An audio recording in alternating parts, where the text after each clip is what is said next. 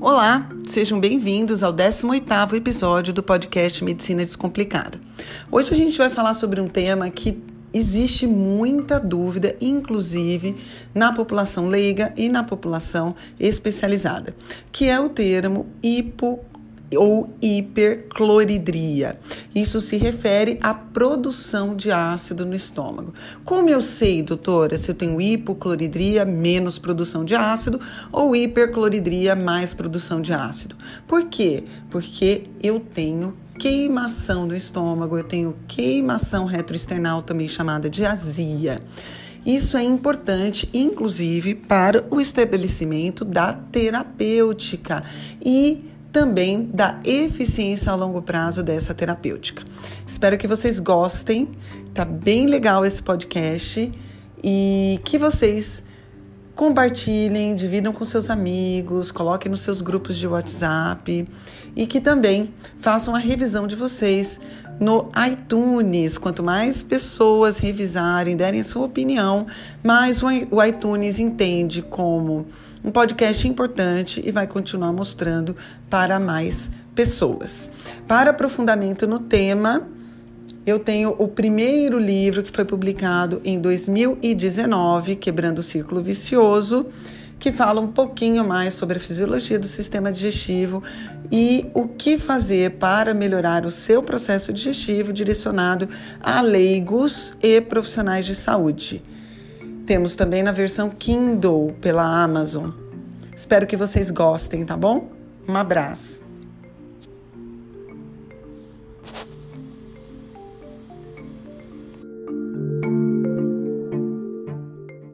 Doutora, é, como eu sei a diferença entre hipercloridria e hipocloridria? Como vocês viram aí, eu coloquei o tema da live cloridria. O que quer dizer isso? A primeira coisa que a gente tem que fazer é definir o que é cloridria. Toda vez que a gente está falando em cloridria e nos termos hipo, que é menos, hiper, que é mais, eu estou falando a respeito da formação de ácido no estômago. Então, é, nós nascemos com a capacidade de produzir ácido no estômago, o ácido clorídrico. Para isso, a gente tem uma célula, que se chama célula parietal, que funciona com um esquema de bomba que joga íon hidrogênio e íon cloro que se juntam fazendo ácido clorídrico na luz do estômago, tá? É, essa, essa bomba é muito potente, gasta muita energia. Por que, que eu tô falando isso para vocês? Porque é importante a gente ter uma noçãozinha de fisiologia, que é a matéria que estuda como o corpo funciona normalmente. Então, normalmente, a gente tem essa célula, que se chama célula parietal, que produz, fica no corpo do estômago. o estômago é dividido em três regiões: antro, corpo e fundo. Essa célula parietal fica no corpo gástrico e ela produz ácido. Ela tem, existem vários mecanismos que estimulam a produção de ácido a, a, a presença de um neurotransmissor e um hormônio que se chama histamina. Segundo lugar, a presença da gastrina, que é um hormônio estimulador da formação de ácido, e o próprio nervo vago, que é o nervo que inerva o estômago, também tem um mecanismo de estimulação de produção de ácido através de um neurotransmissor que se chama acetilcolina. Então, eu tenho três mecanismos de estímulo da produção de ácido pela, pela célula parietal. E por que, que eu tenho tudo isso? Porque a formação de ácido no estômago é muito importante para o processo digestivo. Eu preciso desse pH ácido no estômago para que eu transforme pepsinogênio em pepsina, que é a enzima que vai começar a digerir proteínas, e eu preciso desse pH ácido é, para estimular a produção de outras enzimas quando esse alimento que sair do estômago chegar no duodeno, que é a primeira porção do intestino delgado.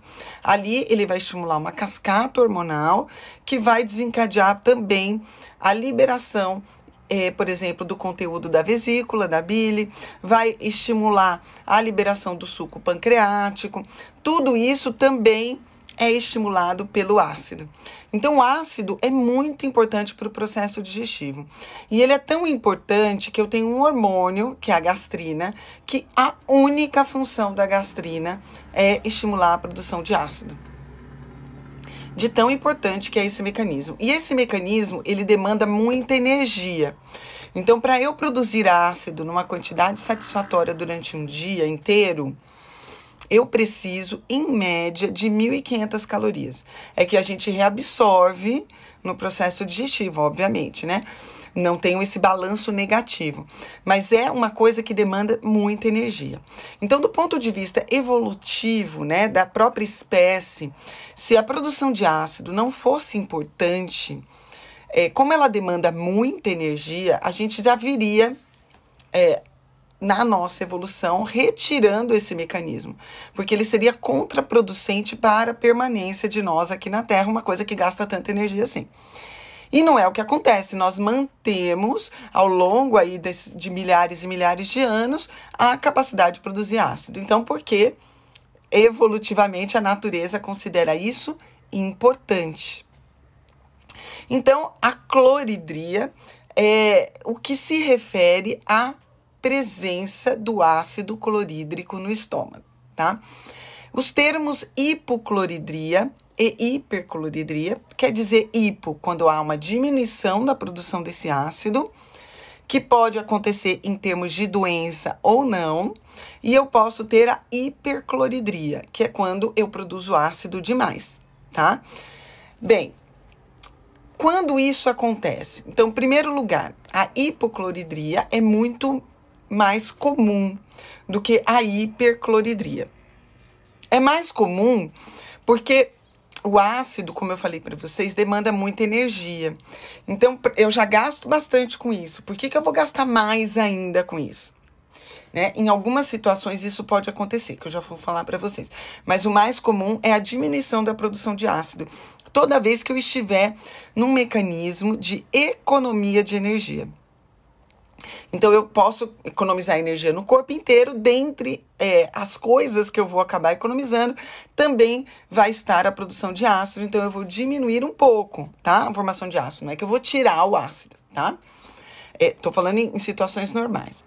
Então, quais são as situações que cursam com hipocloridria ou com hipercloridria? Hipocloridria. Hipocloridria é comum, por exemplo, no envelhecimento. Nós, quando passamos a partir dos 40 anos, vamos diminuindo como envelhecem todos os órgãos, o estômago também envelhece. Então, como eu diminuo a produção, por exemplo, dos hormônios ovarianos em nós mulheres, há uma tendência também a eu ir diminuindo a capacidade de produzir ácido no estômago, por envelhecimento do estômago. Então, isso é extremamente comum, né? Hoje a população vive muito mais do que 40 anos, né? Então, é muito comum.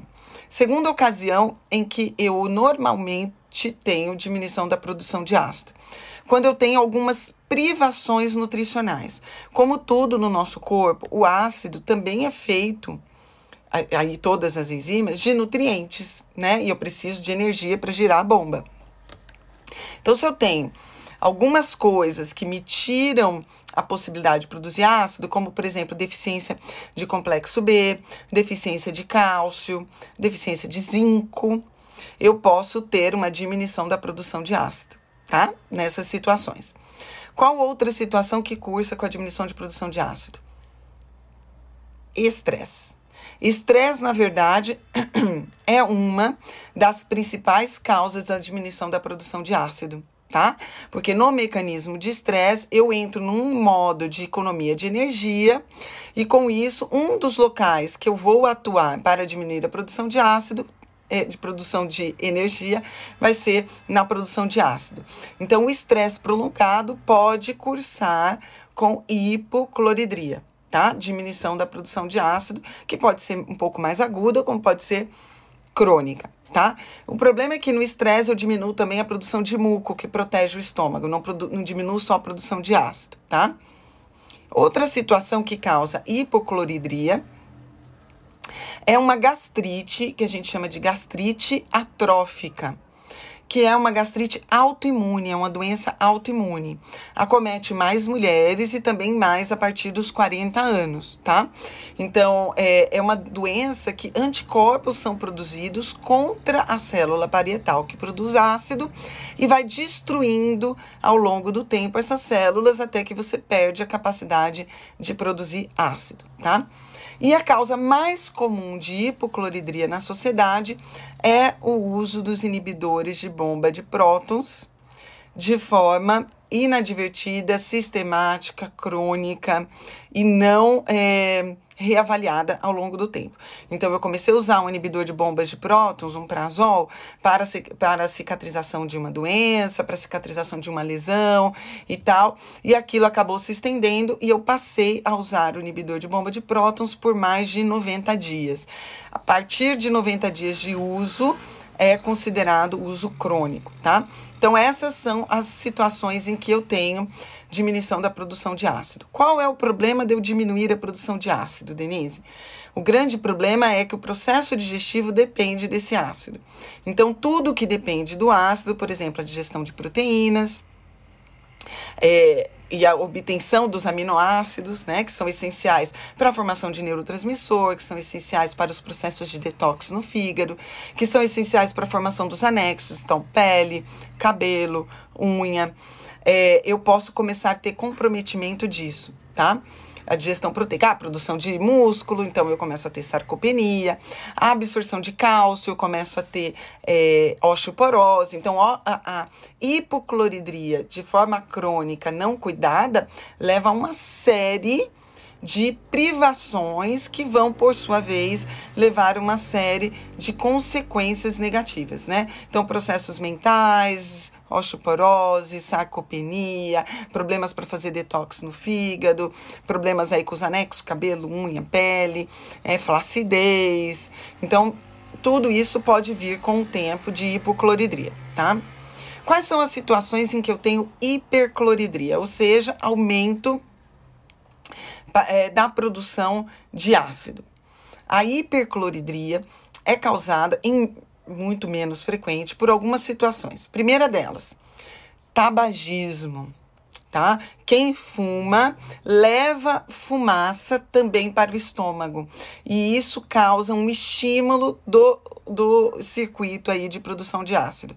Então, tabagismo pode levar à hipercloridria tá? E quem fuma, e, e, o endoscopista, quando entra no estômago, já sabe que fuma, tá? Porque o aspecto é bem feio do estômago do tabagista. Então, tabagismo pode cursar com um aumento da produção de ácido, tá? Segunda coisa que pode causar aumento da produção de ácido, a infecção aguda pelo H. pylori né? A, bactéria Helicobacter pylori, ela normalmente começa a sua infecção na região do antro gástrico, que onde estão as células G produtoras de gastrina e pode levar a um aumento da gastrina e com isso um aumento da produção de ácido. Então, principalmente as infecções agudas, os subagudas de H. pylori, podem causar aumento da produção de ácido. Existe uma outra doença que se chama, na verdade é uma síndrome, se chama síndrome de Zolliger-Ellison, que existe um tumor que é produtor de gastrina. E esse tumor normalmente não está no estômago. Esse tumor normalmente o mais comum é que esteja no pâncreas. E muitas vezes esse tumor é microscópico.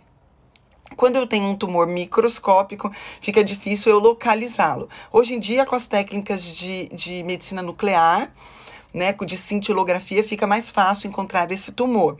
Mas é, é, é, relativamente difícil encontrar. A síndrome de Zollinger-Ellison, então, ela cursa com aumento da produção de ácido que não para. Então, é muito grave Normalmente são histórias assim, desde criança, tendo, porque são tumores benignos, tá? Mas o comportamento acaba se tornando maligno, não porque ele faz metástase, mas porque ele causa tanta produção de ácido que vai causando úlceras de repetição, tá? Ele causa uma hipertrofia também da mucosa da, do estômago, que a gente chama de gastrite de pregas gigantes por causa desse aumento da gastrina. Então é bem complicado, são pacientes difíceis de cuidar e eles são os pacientes que é, de maior necessidade do uso de é, inibidores de bomba de prótons, tá? Porque muitas vezes fica difícil a gente identificar onde está esse tumor produtor de gastrina. E aí é, tem que ficar o tempo todo inibindo a produção do ácido. É a gastrina tentando subir e o, o pantoprazol, o omeprazol, qualquer prazol aí, tentando diminuir a produção de ácido. Então é uma, é uma briga danada, tá? Então isso causa hipercloridria. Então, eu falei duas situações, tá? Síndrome de Zolligerelli, três, desculpa. A, o tabagismo e a infecção aguda pelo H. pylori. Mas existe uma outra situação pouco comentada, inclusive até pelos profissionais de nutrição, que eu acho importante que vocês saibam, que é a alergia alimentar. Quando eu tenho um processo alérgico alimentar, e também de vez em quando parasitoses, eu posso ter aumento de uma substância que se chama histamina. E lembra quando eu falei no começo da live que a histamina é uma é, das formas de estimular a produção de ácido? Quando eu tenho um processo alérgico, a gente tem uma célula se chama mastócito, que produz histamina. E esta célula é estimulada nos processos alérgicos. Então, quando eu, eu tenho esse processo alérgico alimentar e eu continuo consumindo o alimento sem é, me dar conta de que ele está me causando alergia, eu fico estimulando a produção de histamina e a histamina, por sua vez, fica estimulando a produção de ácido. Então, o importante, quando eu descubro alguma alergia, alimentar, é preciso parar de consumir esse alimento. Isso é muito importante, tá? Porque senão eu vou ficar estimulando a produção de ácido, tá?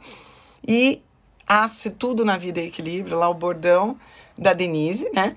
Tudo na vida é equilíbrio, eu tenho que achar o caminho do meio. Nem ácido de menos, nem ácido de mais. Denise, como eu faço esse diagnóstico se tem hipo ou hipercloridria?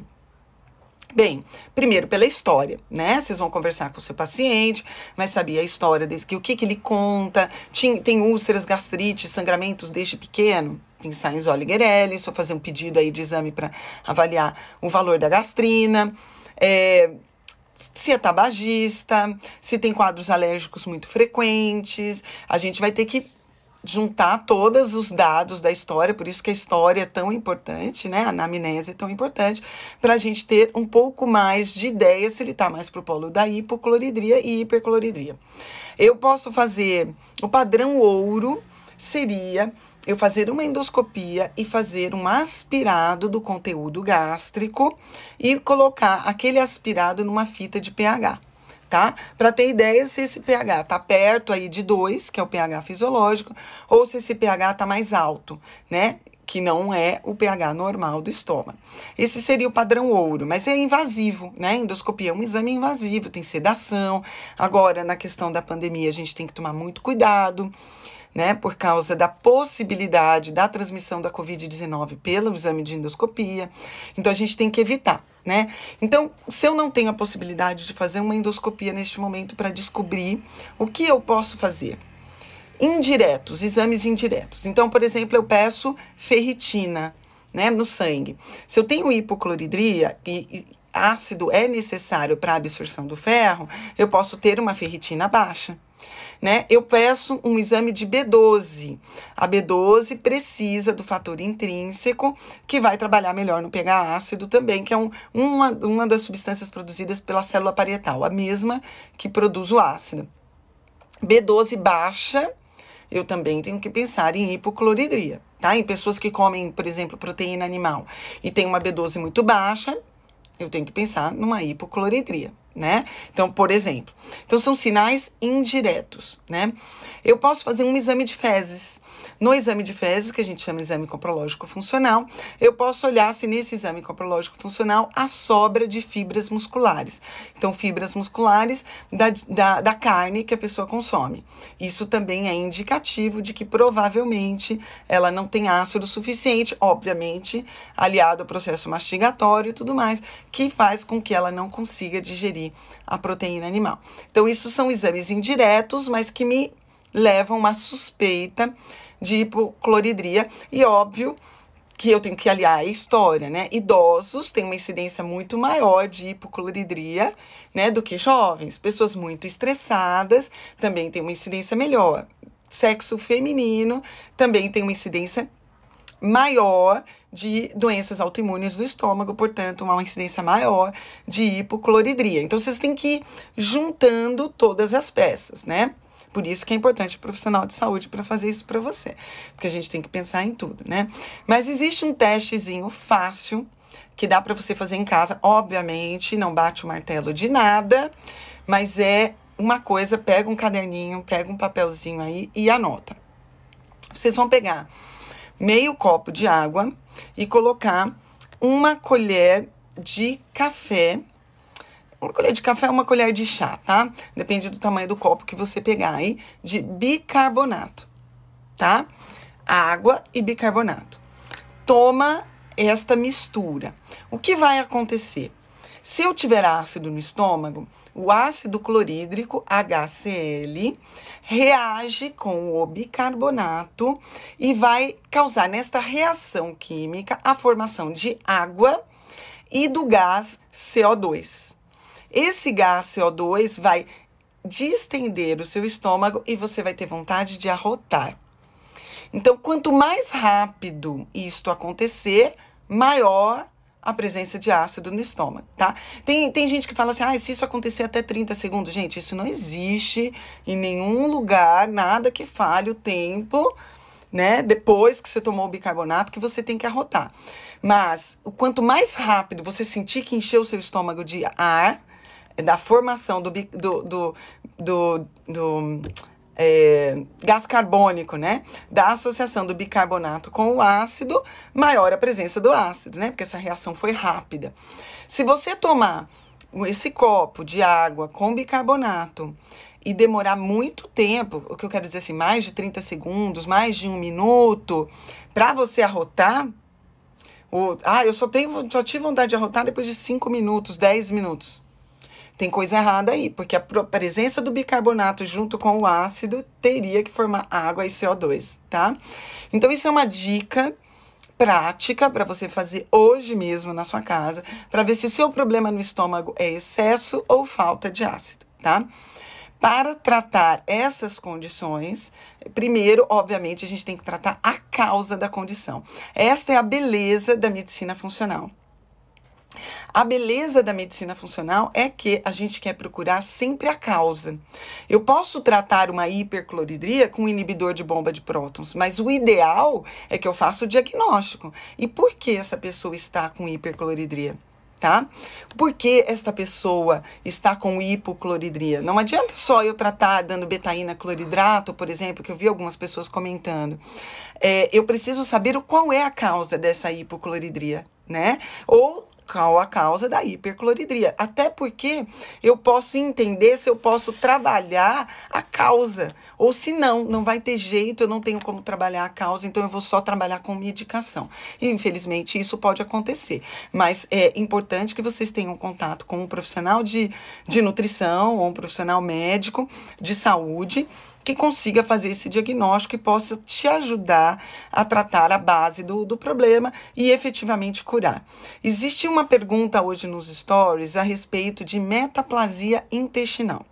Então eu quero só fazer um adendo nessa live sobre isso toda vez que vocês virem o termo metaplasia, é, isso é um termo de uma biópsia, tá? Então, se entrou Metaplasia é termo para biópsia, tá bom? Para médico patologista. Então, eu vou lá entrar no estômago, num exame de endoscopia, e faço uma biópsia. E essa biópsia, o médico patologista vai ver e vai falar: presença de metaplasia intestinal no estômago. O que isso quer dizer? Toda vez que eu tenho esse termo metaplasia, quer dizer que um tecido de uma característica gástrica, por exemplo, se é do estômago, é, agora na, no microscópio ele está aparecendo um tecido de outro lugar. No caso, intestinal. Por isso que se chama metaplasia intestinal. Então, embora a biópsia seja do estômago, o aspecto microscópico é de que aquilo é um tecido intestinal. E por que isso acontece, tá? Se eu tenho uma hipertensão, hipocloridria.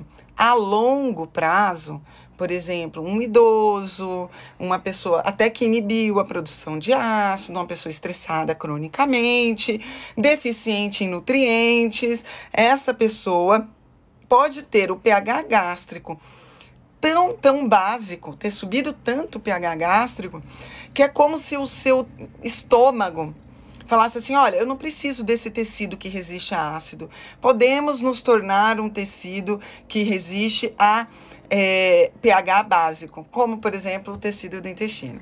Então, toda vez que eu tiver uma biópsia mostrando metaplasia intestinal, atenção, a metaplasia intestinal é apenas mais um sintoma tá? Não tem gravidade alguma, mas eu tenho que prestar atenção. Toda vez que eu tenho uma hipocloridria sustentada de tal forma que até faz uma formação de metaplasia intestinal, isso me mostra que há um processo de deficiência digestiva, e essa deficiência digestiva, além de me levar à deficiência de nutrientes com o passar do tempo, essa deficiência digestiva também pode me levar à disbiose e essa deficiência digestiva associada à disbiose, dependendo do que essa pessoa come, há um processo de fermentação muito importante, e esse processo de fermentação muito importante pode gerar a presença de substâncias dentro do sistema digestivo que não são desejáveis. E algumas dessas substâncias também têm efeito carcinogênico, ou seja, estimulante de câncer. Então, toda vez que eu tenho uma metaplasia intestinal, não é câncer, tá bom? Não é, não tem gravidade a metaplasia em si, mas eu tenho que fazer todo raciocínio que envolve esse.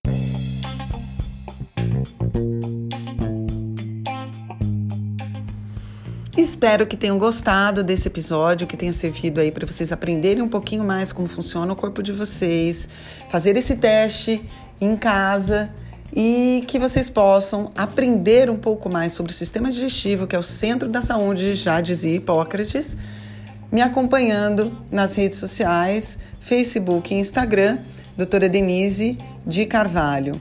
E também através dos meus livros, o segundo sendo publicado logo mais. Falta pouquinho agora. Um abraço, fiquem com Deus.